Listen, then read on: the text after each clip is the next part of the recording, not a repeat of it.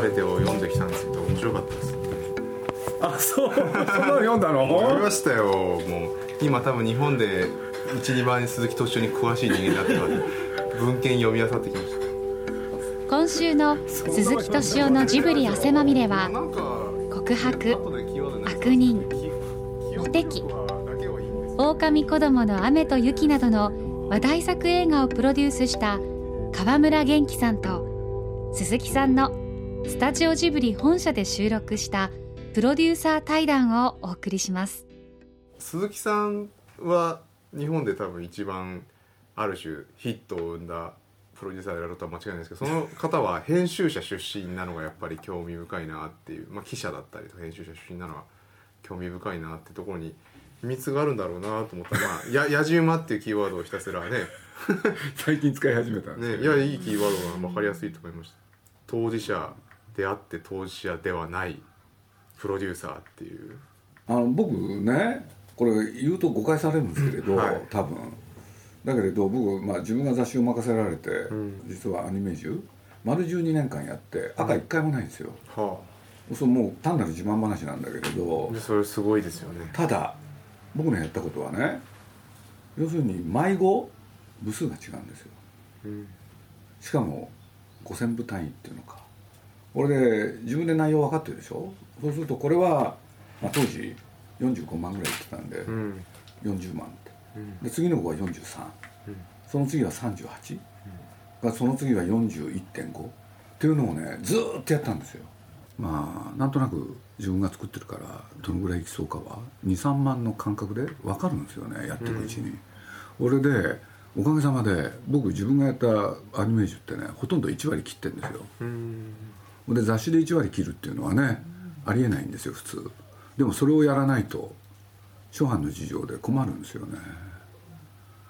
俺でそれってねじゃあなんでその部数を下げたのかって。要するに売れないこと分かってるからなんですよね。でこのぐらいの人は多分来ないからこのぐらいだろうって。で見事にねそういうことができて。うん。でこれなんかね僕ね昨日小ささの証明っていうのかね。そうですね。すごいある種リスクを回避してるわけですもんね。そう。だって売れてれば誰も文句言われない。うん。でそれで言うと映画もそうなんですよ、そうですね。うん、だって赤字になったら みんな多分ねいい気持ちはしないわけでしょ、うん。そそれが怖いんじゃないかな。だから僕ナウシカ以来ずっとやってきてね、まあ、結果として言うとおかげさまで、実は風立ちぬまでねずっとプラスなんですよ。でマイナスが一回もないんですよ、ーうん。そうすると多分僕自分でなんとなく思ってるのは打たれ弱い。うん。だって挫折ないんだもん。なるほど。でその危機がん。30年目にして初めて今来てる。オチがついに行きましたね。ごめん長い引きでしたからねこれ全部こうそこに焦点が今だからどうなるのかなと思ってね。初めての挫折？でも味わう？でもまたそういう時にこうよりによってこう初めてそうなるかもしれないけど50億って公表するあたりがまた鈴木さんやっぱりらしいなと思いますけど、ね、多少自分をね追い詰めなきゃ。多少どころじゃないですよね。いやーすごいなと思いました。僕はすごい心配性でしかもすごい落ち込むんですよ 全部ヒットさせりゃいいじゃん。いやいやいやいやいやいやいやね僕どんな映画でもヒットできるよ。あそれそれ頼もしすぎるわっていうんだな。方や別の方にはもう一回大ごけしろって言われて結構大変なんですよね。秋元康さんからずっと「お前は一回大ごけした方がいい」ってずっと言われて。いやなんで？ーでも。ボケない方がいいよね大ヒットしたらいいよ。一番つまんない映画で一番大ヒット。これが面白いよね。あーそうですね。いや僕もあれなんですよ。だから全く共感するのは僕は自分の見たいものしかやらないしやれないんですよね。その見たいって思うとかやりたいって思うところから始めないと作れないんですけどやり始めた時にふと気づくんですよね。こんなもの誰が見たいんだろうかってこうそれで大体こううつ病みたいになってくるんですけど毎回。そんなの直前考えないじゃん今回の。俺考えないよ全然。本当ですか？もうだって影姫なんかもうそろそろ考えなきゃと思ったのは 最近ですよね。だその間はできるかどうかでしょ？作るっていう方が大事だから。本当にできるんだろうかってそっちばっかでしょ？だからついね2ヶ月ぐらい前ぐらいだよね。やり始めたの。俺でもうこんなことやんなきゃいけないのって怒ってたんですもん。全く考えてなかった。特に今回は風立ちぬやってたでしょ？そんな余裕ないんですよ、だから夏ぐらいね公開が終わってね風立ちぬの。俺でそろそろかぐや姫やろうかなってやつですよ。これで初めてね 誰が見るんだろうと思ったんですよ。本当。怖いな。本当に本当だよ。うん、ほんであの非常に冷静に考えたんですよ、まあ、ちょっと言い出しちゃったんだけどね。要するにこれって女性映画だよなとかねででも女性映画だとどうしたって見えるじゃない？お客さんの数が。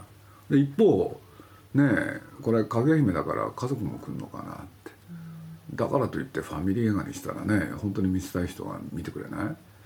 俺で考えていくわけですよ。これを一つにするにはどうしたらいいのかなって、俺でいろいろね頭の中で考えててである日ねふっと思いついたんですよね。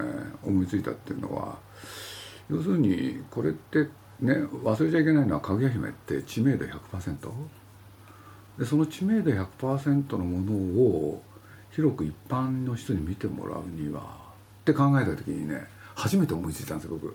これジブリが作ったってこと言おうと思って。それまであんまり忘れてたんですよ僕。それでどうせならなと思ったのは今まで8年もかけてやったやつはないから制作期間8年。俺で制作費は50億。俺でジブリが作る。よし超大作路線だなって。そうすればねえどっかでみんな脅迫観念で見てくれるんじゃないかなって。あそれをつい数ヶ月前に思いついたと。数ヶ月っていうのかこの1週間 ほんでねスタジオジブリがっていうことをねでっかくしようと思ったのはねこのポスターができて思いついたんですよ。今のこの桜の。これジブリ作品だってこと分かんないなって思ってその間にね無駄なお金をいっぱい使ってて申し訳ないですけど関係者には。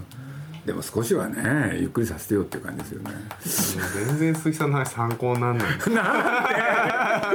どうして？にお時間いただいたのに最後それ全然参考なんだよ。ならない？そうだって2週間前考えたって信じられないですよもう。50億の映画で。だって全然こんなんややる時間余裕なかったんだももうもう超ネガティブ男だからタイプながちょっとね。いやーダメだな。すごいな。週刊誌をやってた頃から直前の追い込みでってことです。だってもうやんなきゃいけないんだもんそうなんかねなんかいいことが起こるんですよ。だからそれはね真面目に考えるんですよ、なんかね自分をねいいことを思いつくような状態に置こうとするんですよね、うん、ほん。でなんていうのかな社会的になってたらそれは降りてこないからあるね余裕を持って状態に置いとくとある日来るだろうと思ってるんですよね。なかなか来ない時もあるんですけどね。だからなかなか来ない恐怖に耐えられなくてみんな考えちゃうし動いちゃうんですよね。焦っちゃダメだよね。どうせ来るんだから。ほう。本当に来ないと大事故だけどな。でこれちょっとねじ僕少しねなんか見えてきたんですよ。なんかいけるかなって気になってきたんですよ今、すごいな。うん、僕ね自分でね分かったんですよ。さっきのね自分の本を宣伝するみたいで申し訳ないんだけれどさっきの「風に吹かれて」っていう本をねこうやってダーって読んだんでしょ？まあ言わなきゃいけなかったから。分かりましたね自分のことが。何が分かったか。行き当たりばったり、ほんとそう。何の計画性もない、うん、これがねまあ僕はあえて言いますけれど宮さんもそうだし高橋さんもそう。でまあもちろん僕もそう、行き当たりばったりなんですよ。違くてケセラセラですか？そう。やはりでも明日のことは分かんない。週刊連載の人たちのその週の締め切りの直前の考える量とか考える力っていうのはものすごいわけじゃないですか「週刊少年ジャンプ」しかり。だからやっぱりそのやっぱりいわゆる連載スタイルのいわゆる編集者スタイルの追い込み方で。これ合理的でしょでもそうやって考えると。合理的なんでしょうね。僕はケツからしか考えられないっていうタイプなんででもやっぱりあの「かぐや姫」昨日拝見したんですけどやっぱすごく面白かったです。ありがとうございま本当に。もう面白いよね。いや面白いですよ。あのオリジナリティっていうのはもう日本映画どころか多分あんま世界でもないかもしれないですね。どういう意味ですか？つまりその「竹取物語」っていうこう大古典なわけですよね、で多くの人が多くの人が話を知ってるそうなんですよ。前提で見るじゃないですかでもなんか僕は途中まで話知ってるのにこの先どうなんだろうって興味で見てる自分がいて多分それは高田さんがあるこう、まあ、魔法みたいのかけてるのかなとは思ったんですよね。なんかそこがじゃあ例えば実写でああいうことをやってもなんていうかこう次がどうなるっていくんだろうっていう気分だったりこう話分かっちゃってるからなって気分になっちゃうとそんなところを違う興味ですごく見れたところがあってすごく面白かったですねなんか。でもね僕がいろんなことがあって高橋さんに「かぐや姫」をやってくれって言ったのは2005年なんですよね。うん。彼にね原作はね起きた出来事しか書かれてないって。月からやってきた。で竹から生まれる。ほんで大名と沖縄に育てられ都へ行ってほんで5人の貴公子。袖にして挙句は帝まで出てきたのにと。そしてお迎えが来て月へ帰っていくう。ん。出来事しか書いてなくてその時々に姫がどう思ったのかは何にも書いてないと。うん。で僕なんかね「あそうなんですね」っ て企画者なのに。注文した方がね、もうそれしかでそんな子でねもうどうにもならない返事しかできなくて、でそのうちに高橋さんがねあの原作を読むと計算してみるとこの人3年半いますよって地球に。うん。でその3年半の間にねえまあ起きた出来事はまあ書いてあるとして彼女はどんな気持ちでその3年半過ごしたのか。でこれが分かれば映画になるよねって言い出たんですよど。ねすごいリズムですね。リズムなんですよ。でまさにそこを描いてった。うん。だから僕はね高をくくってたんですよ、まあ高さんだからそのあんな短い話長くなるって言ってもまあ90分と思ってたら最初に書かれたシナリオがねなんて言ったって3時間半あったんで。い なるほど。やだから僕なんか本当ね今回ひどいプロデューサーでね要するに切り口その他何も言わないしね、ただ「かぐや姫やってください」って言っただけで、うん。でまあ高さんに頼めばねまあなんとかしてくれるだろうっていう。いやいやいや僕は結構これ誘導されてるなって気もしましたよ見て。えプロデュースの誘導はされてるなと思いました何よもしてませんよ僕今回いやいやいや本当に。いやいや僕がやったのはねあのかぐや姫っていう大事を書いただけ。まあの物語は明朝ですもんね。そうそうそう いやーでもやっぱり3年半っていうのは生まれてから3年半ってことなんですか？地球へやってきてね。ってことですよね。そだからそこからタケノコっていうアイデアになってるわけですよね。まあそうですね。どんどんねぐんぐん伸びるから。あれがすごいなと思いました前半の。ねえ。あれは思いつかないですよね。でも宮崎さんって多分一度この連載垂らさせていただいた時に思ったことがあるんですけどなんかこう自分の感触とか感覚とか絵を描くことでああいうタケノコみたいなアイデアがあるとしたら思いつく人だと思うんですけど高畑さんっていうのはある種原作を読んで3年半だって割り出して3年半でじゃあそうなってるってことはタケノコのように育ってるだろうって理屈から逆算してああいうそうこそうそうそうそうそうそう。シーンを作ってるわけですよね。だから全くアプローチがこう真真逆の真逆な真逆なんですよお二人だなと思いましたね。だって皆さんが思いつくことをやってくっていう人だから。うん。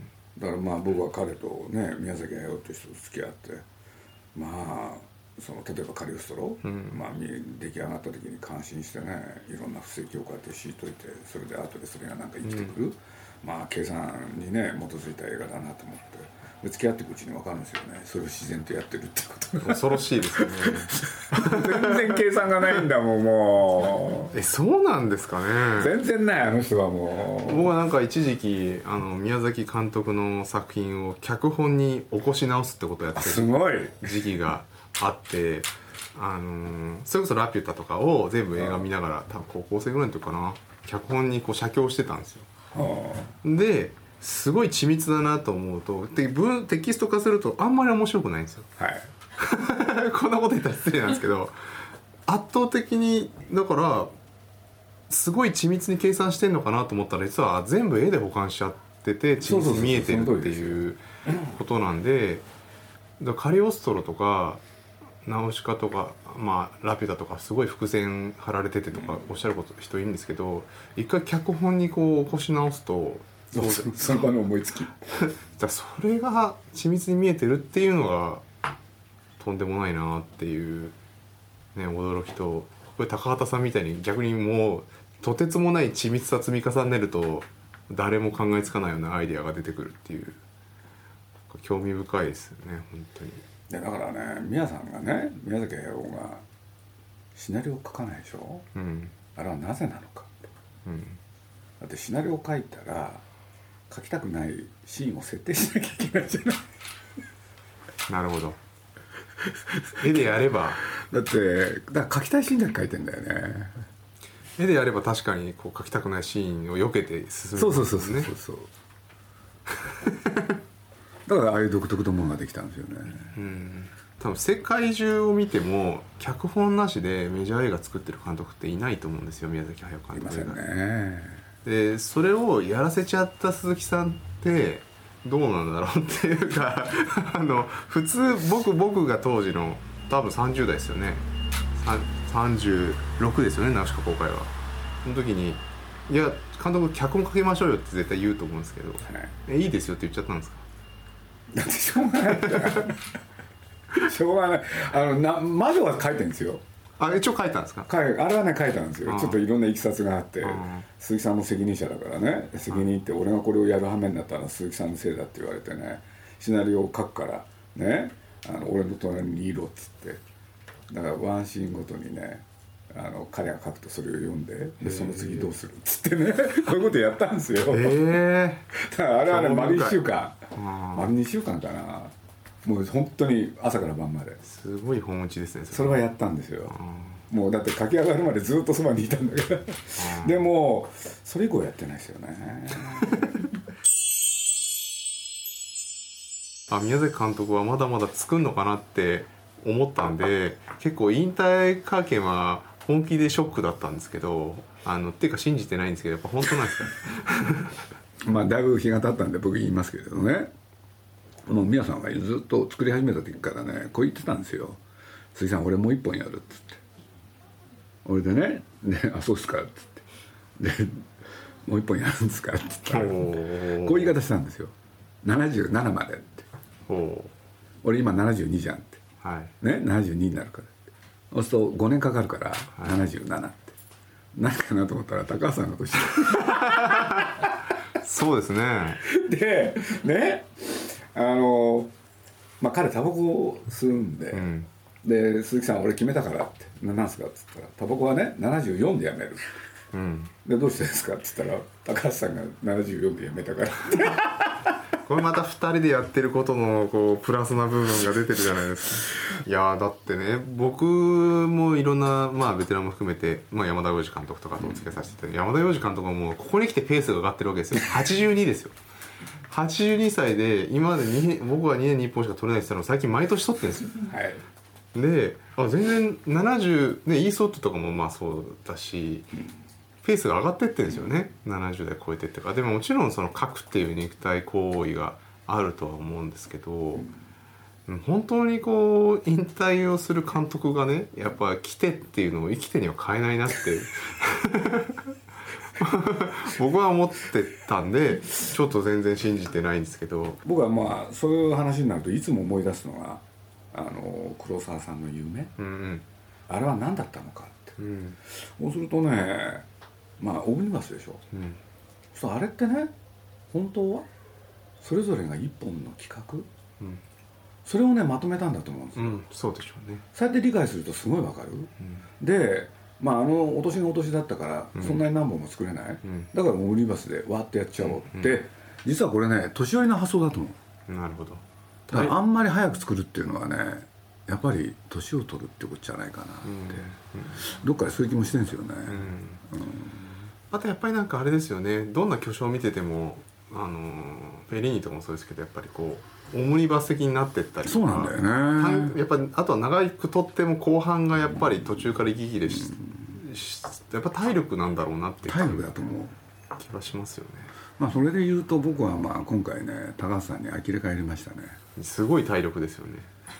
最後最後。バンド出てきましたからね。最後に最後1ヶ月以上連日午前2時。休みはなし。78ですよ。あの体力。でまあ僕結構付き合ったんですよ。こちらがフラフラ。あの粘りは。嫌なんですよね。自分が年寄りであることを認めたくない。ある時から高橋さんって人の映画見てもねこれは老人映画だっていう言い方が増えて。うん。やっぱり自分はそうなりたくない。うん。すやっぱスタジオジブリの特徴って圧倒的には2人いたってことじゃないですか。すよ。本当そう思う。まあでも今僕にとってはかぐや姫なんで。そうですね。やっぱり見てほしいですねいろんな人に。ちょっと見ないと語れないから絶対見た方がいいですね。映画の文脈をちょっと超越してますよね多分、うん、あアートアートフィルムとしても見れるし古典のストーリーテリングもあるけど音楽もいいし。何なんだろうねこれ。本当に。でも僕はもうヒロインものだと思いましたけどね。タイトルが「かぐや姫」だからやっぱりその原作に書いていないかぐや姫の気持ちを考えてみた。っそういうことです。ていうのがクリエイティブだとしたらそういう映画ですよねきっと。そしてそういう映画になってましたよねこのコピー怒られてねもう。これは鈴木さんですか？もちろん。いやー。この連載で糸井さんにもあのお話聞くことがあっていろいろコピーの話になったんですけど糸井さんよりちょっとさらに鈴木さんの方が踏み込みますよね。身内な分こう普通やっぱり「ラピュタ」の最後のあナウシカの最後のね原作のせセリフを風立ちぬには載せない載せられないですからね。怖くてね。僕他人だったらやっぱり。姫の犯した罪と罰ってでもどっから引っ張ってきたんですか？これはねまあ種明かししちゃうとねこれを作らなきゃいけない直前あのワウワウで罪と罰ってやってたんだよね。これでねこの改めてだけれどこの罪と罰っていう言葉が頭に残ってた。一方高橋さんがねまああの企画書をね演出ノートを書いた時にねこの言葉を使ってたんでね。これでそれを結びつけてねこういうふうにしたらね高橋さんが怒っちゃってね。怒った理由はただ一つ。こんな品のない映画を作るつもりはないと。なるほど。でまあ2点3点したんですけど、まあ、高橋さんに納得してもらって、うん最後にしセリフを付け足したんですけどね。要するに罪と罰についてかぐやがね独学するシーンがあって、うん。あれはねこのコピーがあったからね付け加えたシーンだと。あそうですかうん。要するにこうやって最近は こういうものによってねお客さんがある見る前の構えを要求される。だとしたらそれに応えなきゃいけない。いやーでもこれがプロデューサーなんだよな触らずに動かすってこと触らずに動かす。サイコキネシスですよ 映画プロデューサー川村元気さんと鈴木さんの今回の対談は現在集英社から発売中の雑誌「ウオモ」でもお読みいただくことができます。そちらもご覧ください。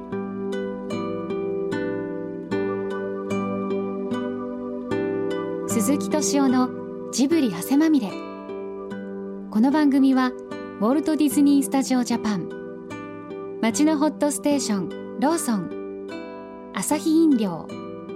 日清製粉グループ。立ち止まらない保険 MS&AD 三井住友海上。